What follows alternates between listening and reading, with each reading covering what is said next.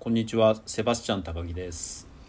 こんにちは、信楽の陶芸家、アナジンこと篠原望です。久しぶりですね、その信楽の陶芸家アナジンこと篠原望です っていうのも結構空いてしまいましたよねそうですね。は二週え、僕自身はあれあれですか？もう一ヶ月ぐらいぶりですか？もしかしい。て。いや、前回、あの、はいあれですよ。あの、雑談会があったので、はい。なんよくあ、覚えてでもちょうど一月前になりますね、それでも。すっかり忘れちゃうんです最近。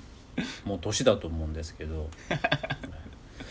今日はでも。あまり、あんまり変わらないはずですけいやいやいやそうですよね。あのやっぱり篠原さんみたいに体を動かしてると脳みそまで冴えてくるんじゃないですか。ど。いや、僕はただ太ったからやってるだあけなんです。いやそうですか。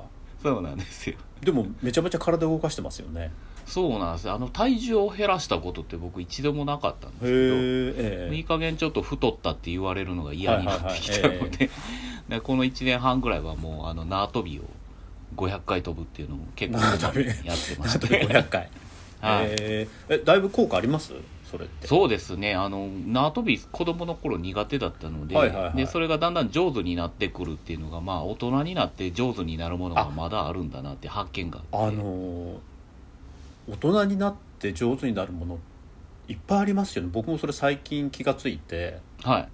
あのー僕は先月ぐらいから突如パン焼いてるんあですけど、はいはいはい。しかもあのあれもしかしたら篠原さんの奥さん吉江さんパン焼いてるではないですか？そうなんあれって酵母はどうされてるんですか吉江さんは？あのーええ。秋田のあの白神山地から取れるあの白神小玉工房っていうのを使ってあの作ってますね。なるほど。僕はあのちょっと自慢なんですけどええ酵母から育てたんですよ、ええええ。すごいですね。しかも2種類今育ててて。ああそうなんですか。一つがあのレーズン。乾燥したレーズンからはをですね水につけて1週間ぐらいちょっとほったらかしにしてあ作った。はい。はい。レーズン酵母とはい。あとはあの小麦と水だけから作った酵ええあそうなんですか。母、はい、その2種類使っててるんですけどなだからさっきの話じゃないですけど50過ぎてからも新しいことってできるんだなと思って。何かきっかけがあったんですか？いや何なんですかなんか突如パン焼きたくなって。それでであのそ最初そうなんです。最初はドライイーストを買ってきてたんですよ。ええでもなんかあのやっぱり篠原さんも釜やるときに作刀やるときに、はい。穴窯って一番原始のスタイル。そうですね。でやっぱり穴窯作るとこから始めたくなりませんでした？やっぱりやるときって。そうですね僕もあの、うん。僕も現代現代人なので、あのやっぱ釜を穴窯って言っても作る時に現代のものを使ってるところもありますから、うん。本当にあの原子に限ってやるっていうことからは外れてるのかもしれないですけど、うん。うん。あの子供の頃に見たあの上村直美物語って映画があっんですけど、えええでその映画のシーンの中でもうん上村直美がこうすごい怒りながら、はい。あのこうなんちゃうのその山岳部の仲間にその客寄せパンダみたいなのをしてお金集めてあれうん。山登ることですごい批判されるっていうシーンで,、でそれに対してお怒ってあの自分が体験したのはその自分の体と頭で何ができるかだけで、で現代においてその酸素ボンベつければや、登れない山なんか一つもないっていうふうに言ってるっていうシーンがあって、うんで僕自身もその穴窯が一番好きなのはやっぱり自分自身の脳みそとこう体だけで何ができるかっていうシンプルなところに戻れるからなんですよ。それすごくあのパン焼くのに酵母育てててうんうん、実はちょっと穴窯のこと考えてたんですよああつまり。パンをが膨らむっていう原理も知らなかったわけなんですよああなるほど。あのはいパン食べてて、えええええそれでそうするとあの酵母って小麦を分解するときにガスを発生するんですよね。はいはいはい。でそのガスを小麦が包み込んではい。それで膨らむんですよ。なるほどなるほど。だからあのということはつまり小麦が風船の役割をしなくちゃいけないので、うんうんうんうん。それで小麦に水を中和させてはいはい、それでグルテンみたいな質を作ってうんうん。でそれが風船みたいにぷくっと膨れるっていう原理さえ知らずにパン食べてたんだなと思っていて。なるほど。そうすると篠原さんあ穴窯やるとやっぱり焼き物の原理ってすごくわかりません？そうですね。あのそれこそ本当にあの、うん。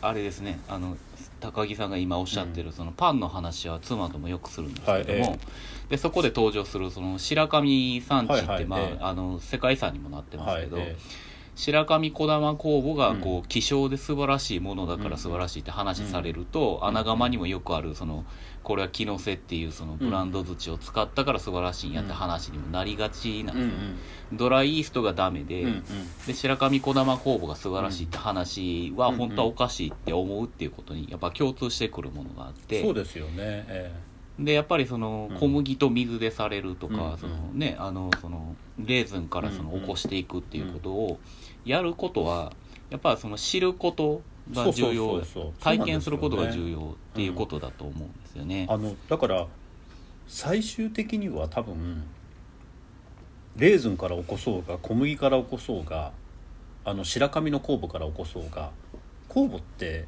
あの基本的にはガスを発生させるためうん。のものなので、そんなに変わんなくなってくるんじゃないかなと思っていてただ、あのそれぞれ適した焼き方があるっていうのがすごく焼き物と似てるな、まあ、パンも焼くものなのであれなんでいや本当すけどに似てるなと思うことあります。あのえ。僕あの試験場のお話しさせてもらいましたけど、農業試験場に一番最初に入ってやったことっていうのは、その釉薬とその焼き物の土の関係え性だったんですけえど、あの焼き物を焼くとその平らな板状のものっていうのはこう反ってしまったりするはいことが、でまあその原因にはいろいろあるんですけど、うん。まあ一つは乾燥する時にあの湿気と湿気てないところの収縮差で反ったりすることがあるんですけど、完全に真っ平らにあの乾燥させたものが反るっていうことがあるんですよね。えはいえでそれはなぜかっていうとその釉薬が溶けるタイミングがその生地とは違う。えああ確かにえあ釉薬が先に溶けてしまったり、えー後に溶けてしまったりすることで、その生地とのその収縮するタイミングがずれるっていうことが起こるんですよね。でそれでそあの反るっていうことが起こるっていうことがあるんです。だから、その何を使ったとか、うん。どういうふうにかけたっていううん。そのことを全然関係なしにそのうん。焼ける工程によってその反ったりとか、うん。何かこう表現が変わったりすることがあるっていうのは、まあ、彫刻と焼き物の決定的な違いでもあるので、だからそういうことっていうのはそのパンのその膨らむタイミングもそうでしょうし、でそれがやっぱりその最終的にはその舌に乗って感性に訴求しないといけないので、食感だったりとか、まあ、味だったりとか、それがその膨らむその現象っていうのがものすごい大事だったりするっていうのは焼き物と共通してるとこあると思うんですよね。いやあとあのー本当に日によって違うんですよね。ああ天気とかですか、いや気温もそうですし湿度もそうなんですけど、うんうん、そうするとあの発酵までの時間が全然違ってて。はだからあの多分焼き物にとっての土とあ、うん。パンにとってて小麦の配合がちょっと似てるなと思ってて、うんうん。例えばこうライ麦だけで焼こうとするとはい、やっぱり相当発酵までに時間かかるんですよね。そうなんですか。でそういうのも自分でやってみないと全然わからなかったなと思っているのがすっごい楽しくて。はいはいはい。そうするとかえって篠原さんやっぱりあの今あの湯をかけた焼き物とかもされてると思うんですけど、ええええ。あのドライイーストを使ったパン焼こうとか、あとは変な話ベーキングパウダー使ってうん。ちょっとあの ケーキっぽいパン焼こうとかあのはいはい。はいいろいろ応用が効くようになるんですよね。うん。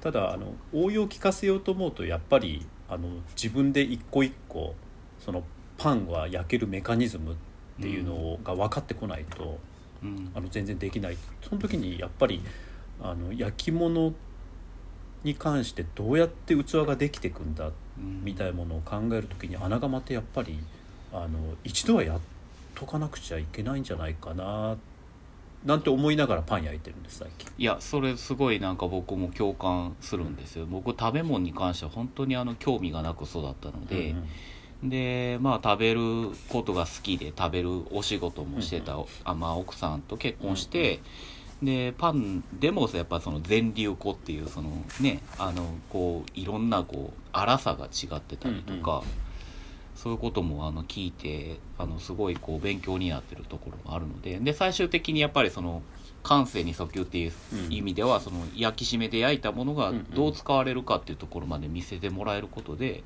やっぱそれがまた土選びに戻っていくっていうことにもなるので。あのーあれじゃないですか篠原さん穴窯炊く時にあそこでパン焼いたらいいんじゃないですか奥さん。あなんとかは焼けますよ。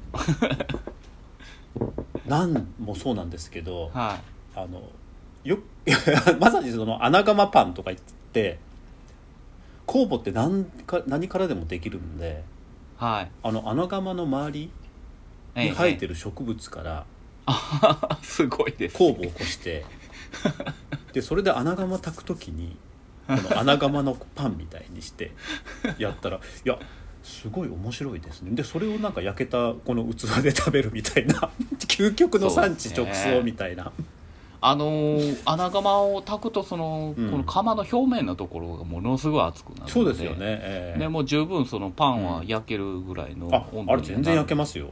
ええええ。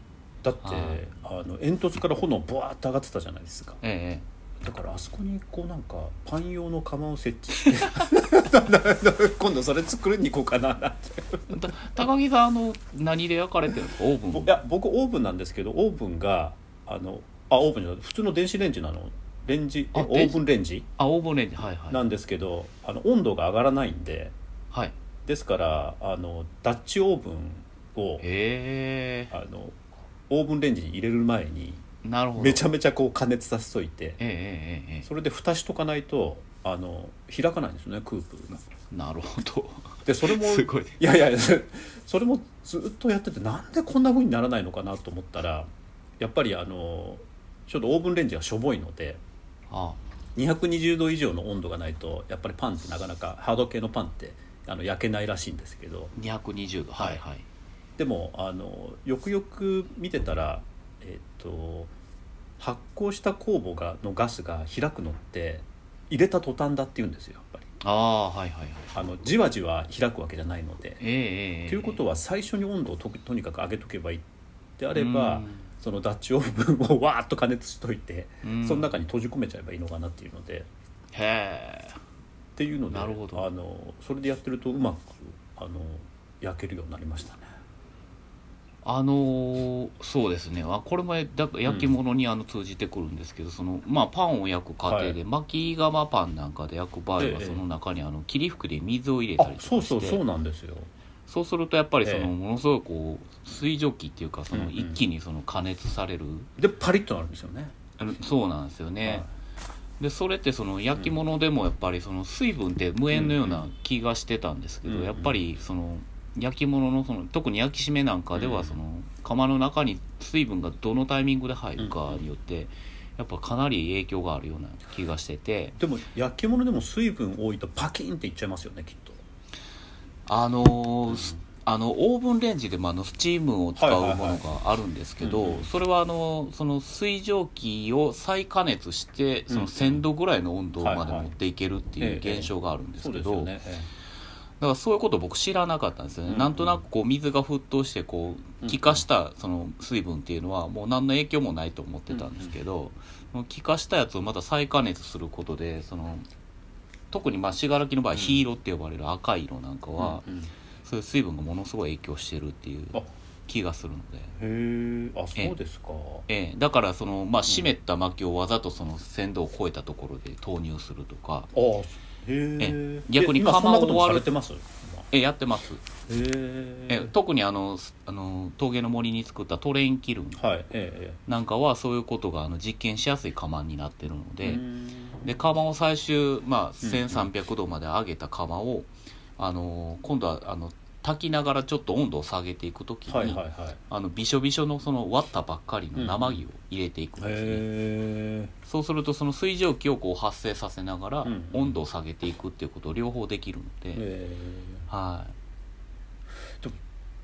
一旦温度下げてまたそこから上げていくっていう作業ですよね。え再加熱っていうこともあるんですけど、はい。それはあのこうまあ還元状態酸化状態ってはい。いうお話を何度かさせてもらいましたけど、あの窯をこう最高点1300度でうんうん。終わりますっていうことにすると、燃えるものが窯の中になくなった瞬間に、うんうん。あの酸化状態にやっぱ窯の中は戻っていくんうんうんですね。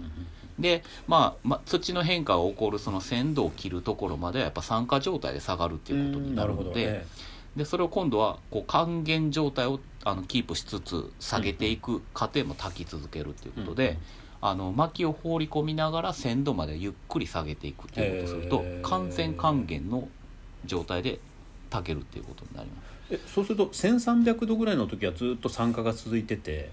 いやそこもやっぱりそのこうくべる量が多ければ還元状態になるわあじゃけですあもう最初から最後まで還元されたもので炊いていくみたいな。そうなんですよ。炊き冷ましって言いますけどその還元状態を保ったまま冷ましていくっていうことで、へー。そのあのやっぱり独自のその焼き色になるっていうことがあるんですよね。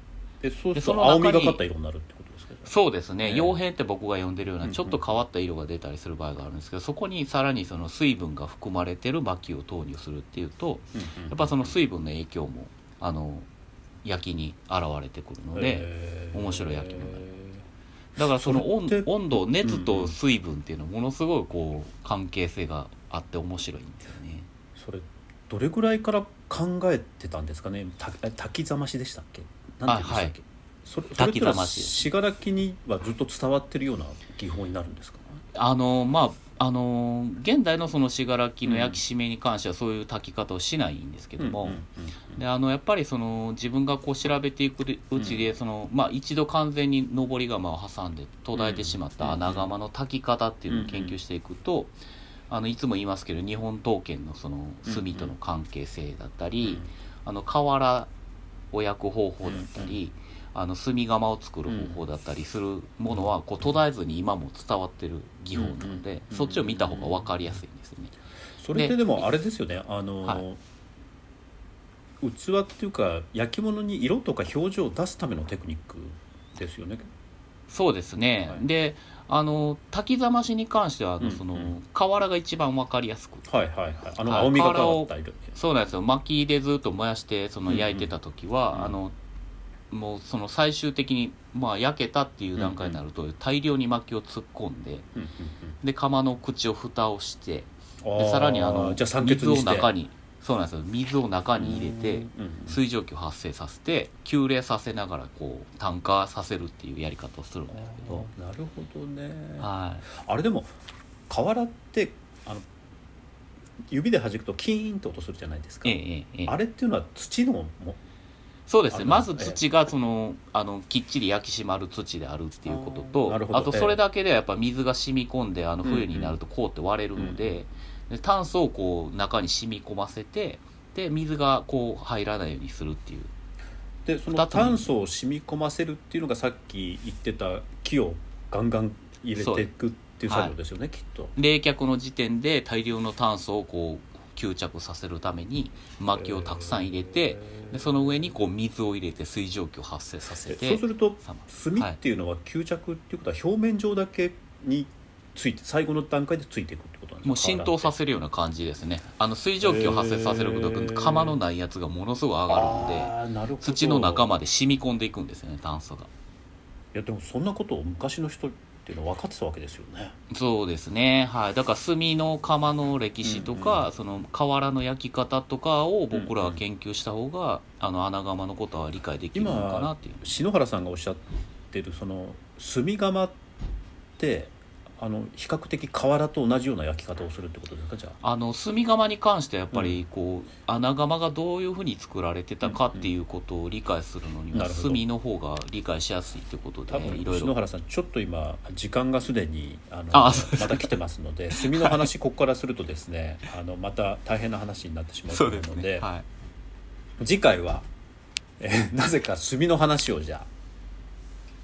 あと炭のと瓦の話すごくあの面白いと思うんですけれどもあの穴窯を理解するためにはその炭窯と,、えー、と瓦の焼くのが分かってると理解しやすいみたいなことの意図っていうのがちょっとあの伝わりにくいような気がするのではい。そこ少しあの次回はご紹介できればいいんじゃないかはないというふうに思うんですが、新年早々あのパンの焼き方から始まって、はい。えー穴窯の話に、話が進んだのですごくあのの面白い回になったんじゃないかなというふうにありがとうございます。また今年もあの引き続きよろしくお願いします。ありがとうございます、はよろしくお願いします。ありがとうございました。ありがとうございました